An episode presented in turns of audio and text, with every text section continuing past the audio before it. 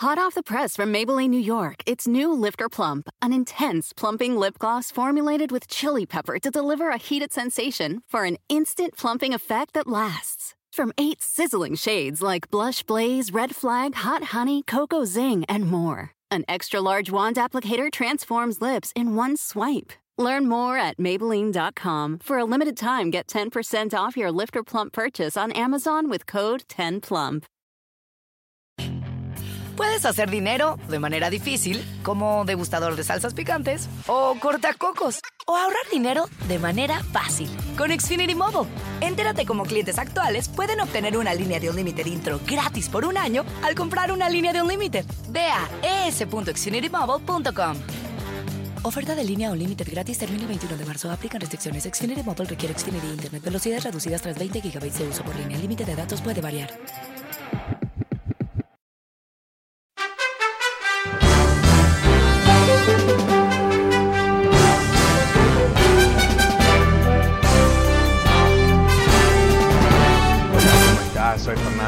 Espuelas. Muy buenas tardes desde Washington. Gracias por acompañarme. Es viernes, estamos terminando la semana juntos, así que es tema libre hoy en el programa. Llámame y cuéntame qué estás pensando. Quizás leíste algo interesante, quizás tienes una pregunta, quizás quieres debatirme sobre algún tema. Pues adelante. El número es 844-410-1020. Volvemos a las líneas con Marcelo. Hola Marcelo, ¿cómo te va? Aló. Hola Marcelo, ¿cómo estás? Pues muy feliz, muy contento. Creo que la vida es buena, Fernando. No sé cómo piensas tú si la vida está bien o pero yo pienso que está bien. Fernando, fíjate que ahora que los demócratas están en total control allá en Washington, a mí no sé qué me da, pero dime tú porque tú eres el super experto en estos temas. Y yo veo que no hacen nada por los pobres ilegales. Ahí la misma retórica que con Obama, que iba a venir el otro Mesías, Biden, y Nancy Pelosi, ni Chuck Schumer se acuerda de los pobres ilegales. Entonces tú que conoces de estos temas, ¿cómo lo miras? Bueno, entiendo tu orientación eh, desde cómo has eh, enfocado tu eh, pregunta, ¿no? Porque es principalmente una palabra de republicanos llamar personas indocumentadas ilegales. así que entiendo que tu pregunta está repleta de ironías, ¿no? Ah, y quizás inclusive confusión por tu parte, por lo menos. es bastante simple lo que ha ocurrido hasta ahora. Em, interesantemente, Joe Biden no es dictador. Ajá. Ah, entonces, ¿qué pasa? Ah, no siendo dictador, él necesita el Congreso que apruebe leyes para que él las pueda firmar. Entonces, ¿qué ha hecho él? Él ya presentó una serie de medidas ah, de lo que sería una reforma migratoria y se lo mandó al Congreso para que ellos lo hagan, porque así es como funciona nuestro sistema. Ahora, eh, ¿tú, tienes alguna idea de cuántos republicanos en el Senado apoyan una reforma migratoria? Ah, ya corto, ya se fue. Ok. Bueno, em, una vez más, ¿no? O sea, esto, esto es bastante simple a cierto nivel. Eh, las leyes de Estados Unidos eh, salen del Congreso, no salen de la Casa Blanca. Y entonces eh, se requiere, se requiere que haya un, un, toque de republicanos que apoyen una reforma migratoria. Y ellos, hoy por hoy, están en el Senado por lo menos, no hay una persona, no hay un senador republicano que ha dicho que apoyaría una reforma migratoria. No hay uno hay ah, decenas ah, de, demócratas, ¿no? Es parte de la plataforma del partido, es algo que Chuck Schumer, el líder de los demócratas, ha dicho que él quiere hacer uh, cuanto antes. Eh, esa es la realidad. pero, pero no fue una pregunta honesta, ¿no? O sea, fue eh, una, una, jugada media no tan sofisticada. Pero el número es 844-410-1020. pasemos con Hugo. Hola, Hugo, ¿cómo estás? Sí, mi hermano. Hola. Hola, hola, buenas tardes. ¿Me oyes, Fernando? Sí. Sí, sí, sí, Fernando. ¿cómo Fernando, ¿cómo estás? Buenas tardes. Mira, eh, tengo ya años siguiendo tu trayectoria desde que está, bueno, es Viernes Libre, ¿verdad? Desde, que, desde que viniste una vez a Santa Mónica, mm. hice una presentación ya hace ah, años, ya hace. Inclusive éramos todos tan jovencitos. Sí, inclusive yo te saludé personalmente y te, y te dije que si tenías eh, planes de correr para gobernador en California. Ahorita necesitamos que ayuden a, a, nuestro gobernador porque los republicanos están haciendo sus juegos sucios y artimañas para querer quitarlo del poder. Pues tuve la oportunidad de saludarte y eh, ah. quería, ya he, intentado llamarte anteriormente, pero es difícil entrar en tu línea, tienes mucha audiencia. Este Quería pues felicitarte, mi hermano, ah, porque todo el trabajo que hiciste, honestamente, de convencimiento y con las trabas que pasaron y con las broncas que pasaron, todo, todos los, los obstáculos que pasaste, yo pienso que sirvieron para que Joe Biden ganara. Porque se eh, en varios estados, en varios estados. yo inclusive, yo me inscribí a una, una asociación, no me acuerdo qué onda, y este, me mandaban textos desde Arizona, Illinois, everywhere, en donde decían, vote por Biden, vote por Y esto fue a nivel juventud, porque realmente quien ganó las elecciones aquí, quien apoyaron a Biden, fue la juventud. Es que Trump, mentiroso, no sé cómo no lo acusan de perjurio, porque ese hombre bajo juramento mintió. Bajo, bajo la ley, bajo la Biblia, cuando, eso toma de, estuve, eh, Hoy, eh, sobre ese tema en particular, eh, hoy estuve escuchando un, un, análisis de la situación legal ah, en la cual se encuentra Trump. y aquí lo que se piensa es que es una situación bastante grave. Ah, en particular en lo que tiene que ver con la investigación de Nueva York, en donde hay una investigación criminal ah, de, él y toda su empresa, sus hijos, o sea, toda la empresa.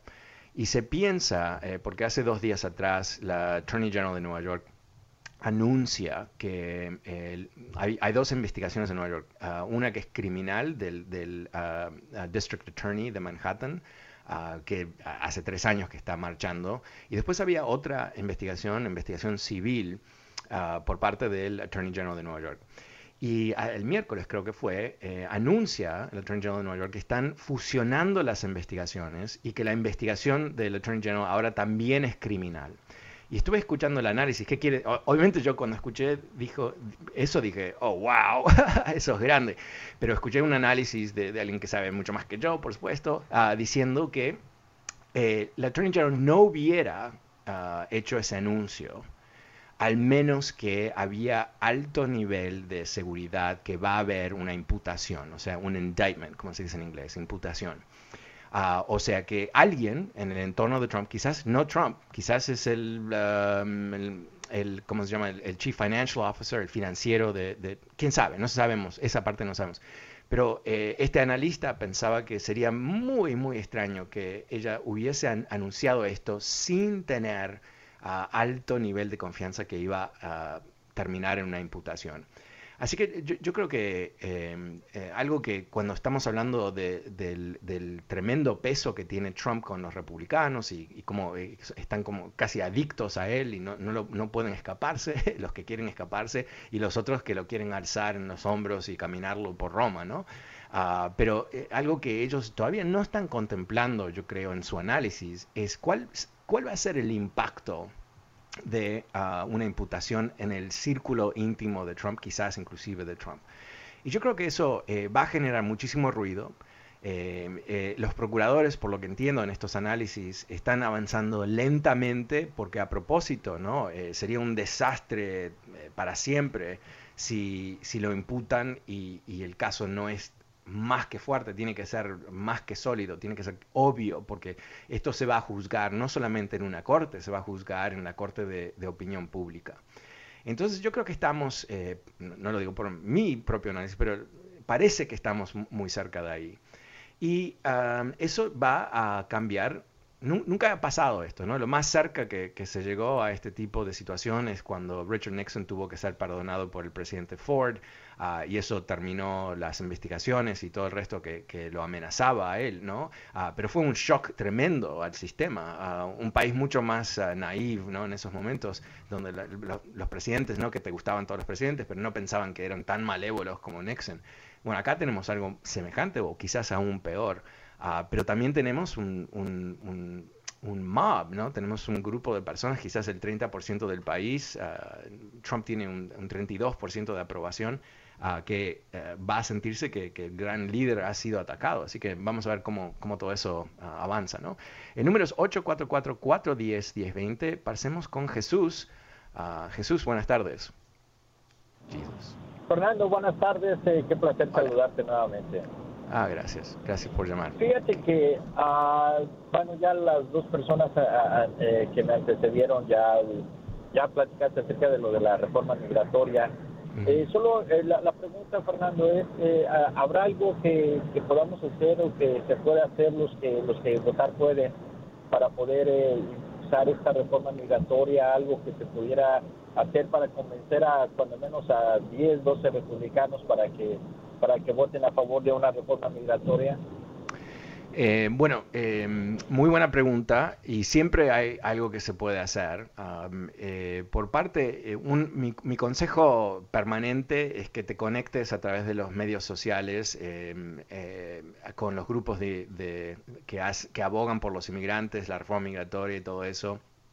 Hay una cuenta muy buena que es America's Voice en Twitter, que es un grupo fabuloso aquí en Washington que tiene mucho, mucho peso y muy buena información y de ahí puedes conectarte con otras, otras partes. Eh, al nivel un poquito más a largo plazo, eh, el año que viene van a ser elecciones de medio término. Si los republicanos bloquean la reforma migratoria, como se espera que lo van a hacer, ¿no? porque es, es su estrategia, eh, ellos no quieren el voto de los inmigrantes, quieren el voto de la gente que odia a los inmigrantes, que algunos son inmigrantes, ¿no? obvio, sabemos, los conocemos, me llaman cada tanto, pero en fin, eso es lo que va a pasar. ¿Qué pasa si ellos arrasan con las elecciones del año que viene? Bueno, no va a haber una reforma migratoria, eh, tan simple como eso. Eh, yo creo que existe una interesante posibilidad el año que viene que la historia no se repita.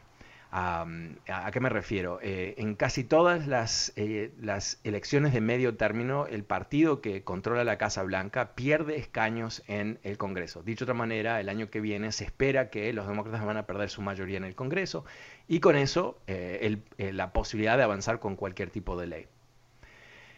pero ha habido dos otras ocasiones en donde el presidente no pierde escaños, o el partido del presidente no pierde escaños. Uno fue la primera elección después de que Franklin Roosevelt fue electo. Eso es bastante interesante. ¿Por qué? Porque eh, él vino a rescatar el país y le dieron crédito a los estadounidenses por haber rescatado el país, aunque no estaba todo resuelto, no estaba todo perfecto, eh, eh, él ah, pudo incrementar la mayoría de los demócratas en el 33.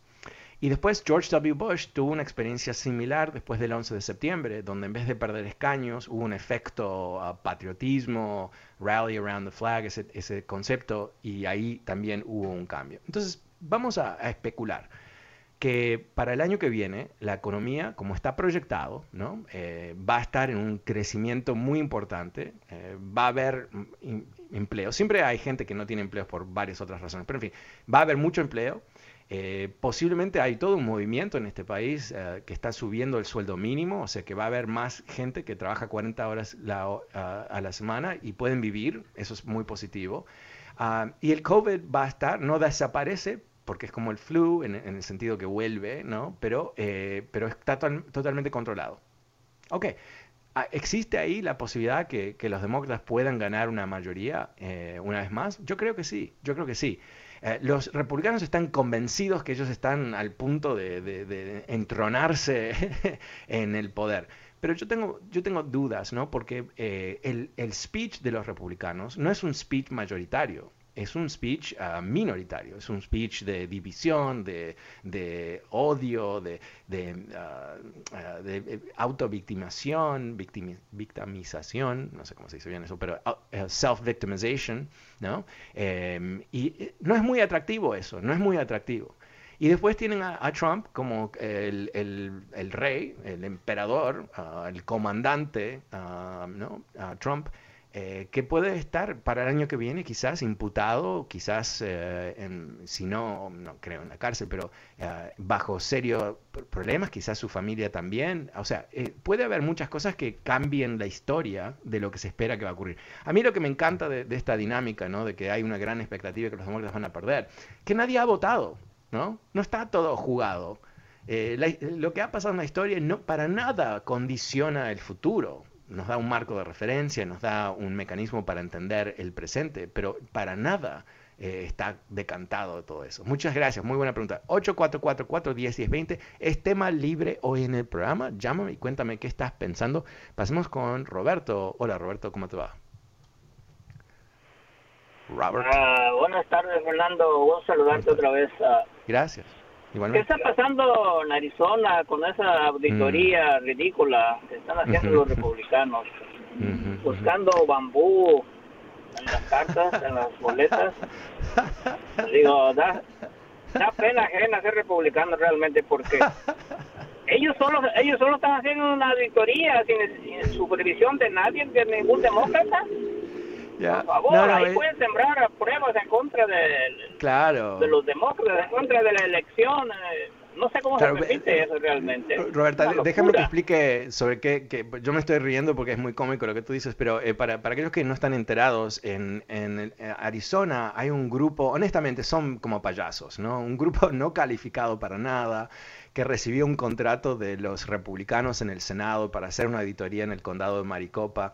Y primero no querían dejar que nadie los vea. Y, y, los demócratas fueron a la corte y los medios fueron a la corte para decir, no, no puedes llevar a cabo una auditoría de elección sin tener un procedimiento que la gente lo pueda ver. Y ha sido todo un show porque no saben lo que están haciendo y están marcando las boletas aunque no pueden, eso es ilegal, y están eh, tocateando las máquinas a tal punto que ayer la secretaria de Estado de, Arizona, o sea, el, oficial público que administra las elecciones, dijo que hay que comprar nuevas máquinas porque no se sabe qué es lo que hicieron. O sea, es, es un descontrol total. Pero ¿qué está detrás de esto? Nos reímos porque es cómico, honestamente. Eh, eh, o sea, eh, esta gente es como que yo, no sé, que yo em, ofrezca operaciones de corazón, ¿no? O sea, hey, si quieres, vengo y te hago una operación de corazón. Ah, ok, ¿eres cirujano? No, para nada, pero hey, come on, how hard can it be? Y eso es un poquito lo que han hecho, ¿no? No, tienen, no, son nadies, pero están ahí y están encontrando problemas, ¿no? Obvio que van a encontrar problemas.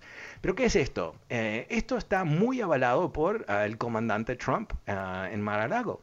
Eh, ¿no? que está solamente un poquito al norte de los Castros, ¿no? Interesante geografía, coincidencia geográfica, pero entonces, él está ahí haciendo ruido, ¿no? Porque van a encontrar finalmente los votos eh, robados y todo eso. Y hay otros lugares, en, en, Michigan está ocurriendo también, en donde hay estos grupos de extremistas de Trump que están demandando auditorías, aunque ha habido auditorías. Eso es lo más importante entenderlo. En Arizona ya hicieron las auditorías y no las hizo Juanito de la esquina.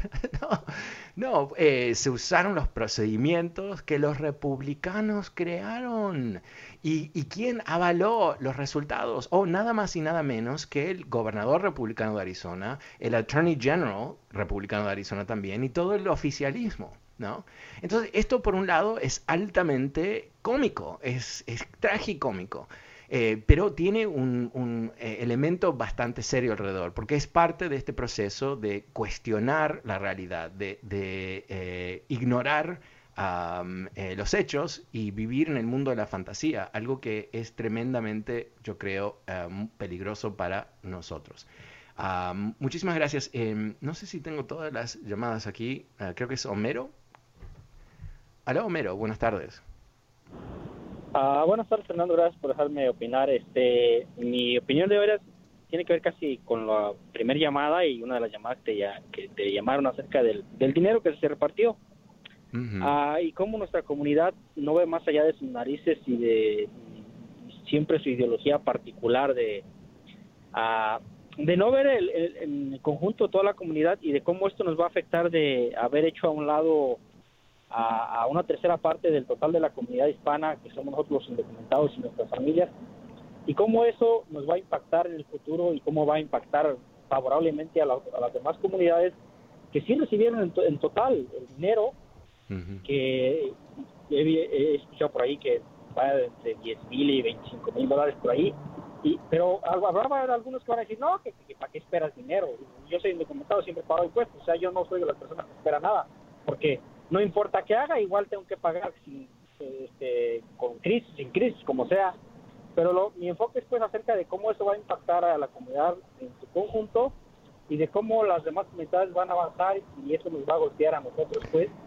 Y, este tipo de gente que, que nomás ve su, su idea de sí mismos o, o, no ve el alcance más allá de, de, lo que es en su cabeza loca, y es como nos va a afectar tan, duramente. Claro. Yo creo que, que alguien me explicó una vez uh, por qué eh, muchos, muchas personas de bajos recursos en lugares como Alabama y Mississippi eh, están completamente en contra de la ayuda, la asistencia del Estado, ¿no? Porque son los más necesitados. Y me explicó, eh, este, este, experto me, dijo, el, tema es que lo único peor de ser tan pobre es que tu vecino está recibiendo algo que tú no. Entonces prefieren que no haya ah, beneficios para nadie eh, por, la, por, la, duda, ¿no? Por, por, no correr el peligro que alguien está recibiendo un poco más que tú. Y eso eh, me quedó muy marcado, obviamente es una generalización, pero yo creo que hay algo de eso, ¿no? Porque eh, uno pensaría que los estados más pobres de este estado, de este estado, de este país, ah, ah, se levantarían para decir, cambiemos nuestros políticos, invertimos en las escuelas, invertimos en salud pública. aquí, West Virginia, que es uno de los estados muy cercanos a Washington, eh, eh, tiene el ranking del 48, 48 en educación, 49 en salud pública, 50 en infraestructura. Y, siguen votando por los republicanos. Entonces eso es fascinante, ¿no? Porque uno dice, pero, o sea, no quieres ayudarte a ti mismo, no quieres votar para tu propio desarrollo. Así que yo creo que, eh, la humanidad en general es bastante siniestra y nuestros instintos de tribus, que, fue parte de cómo nuestra especie pudo sobrevivir, de, la, unidad más importante después de la familia fue el tribu, y esa tribu nos llevó por 100.000 años, era el, modelo de gobierno, efectivamente. Tenemos muchos de esos instintos, y si no nos identificamos con otra persona, no tenemos la empatía o, no, no, tenemos la sensatez de decir, ¿sabes qué? Eh, hay momentos en la vida en, que, en cuales todos tenemos, eh, necesitamos ayuda. Bueno, e, e, eso es problemático. Muchas gracias. El número es 844-410-1020. Pasamos con Rubén. Hola Rubén, ¿cómo te va? Buenas tardes, buenas tardes. Buenas tardes. Sí, este, alguien, alguien te preguntó, Fernando, la semana pasada, y no estoy mal, de que si este programa lo paga Nicolás Maduro con la izquierda o son los demócratas. Pero contéstame la pregunta. Eh, es it's Mao Zedong. Uh, bueno, tengo que confesarlo. Eh, obviamente este es un programa... Uh, obviamente sé que estás siendo chistoso, pero no sabes distinguir entre lo que es un punto de vista bastante centrista, demócrata de Estados Unidos y el comunismo. ¿Realmente no, no tienes suficiente conocimiento sobre el, el comunismo para poder no saber distinguir? Mira, este, yo te pregunto por dos cosas. Una, cuando empieza tu programa dice que uno es responsable. No, no, no, no te vayas muy lejos. E, esto es muy simple, esto es muy simple, ¿no? Eh, ¿Qué es el comunismo? ¿Tú sabes describírmelo rapidito qué es el comunismo? Nunca dije yo comunismo, dije no, no, no, ay, come on, come on, come on, come on, come on. Ok, ¿qué es el, pero, pero dinos, dinos, ¿no? Porque tú sabes mucho sobre izquierda y derecha y modelos eh, económicos y todo el resto. O sea, ¿cuál es, eh, ¿Qué es el comunismo? Y es Maduro que te está pagando la que te está pagando el okay. entonces tú piensas, a, ver si a ver si a ver si te entiendo bien, ¿no? Tú piensas que, que Biden y Maduro tienen políticas similares. Eso es lo que realmente tú piensas. ¿Correcto? Claro que tienen políticas. Ok. Ok, entonces ¿sabes qué? ¿Sabes qué? y te lo digo de corazón. Eh, no. no, sabes que no sé si, eres muy serio, pues no, puedo creer que, una persona que tiene suficiente inteligencia para marcar el teléfono, llamarme, eh, es, tienes, no tiene suficiente inteligencia para darse cuenta de la diferencia entre Maduro y, Biden. No, es algo serio lo que tú dices. Es, es, cómico si, si, estás tratando de hacer un chiste, bueno, no es tan cómico, pero, pero tiene un, un toque cómico. Pero si tú te lo crees, eso ya es patético. Es algo este, aquí hay algo patético de parte tuya porque estás confundiendo lo que es el trabajo de los demócratas valiéndose valiéndote de, decir falsas verdades ah, cuando los demócratas sabes que nos hemos quedado sin tiempo y, y, eh, eh, escuchar el laberinto de tus pensamientos eh, requiere más tiempo. Ojalá me llames la semana que viene y con mucho gusto charlamos. Pero que tengas un magnífico fin de semana. Ah, volvemos el lunes como siempre soy Fernando Espuelas te recuerdo que el podcast de este programa está disponible en fernandoespuelas.com gracias chao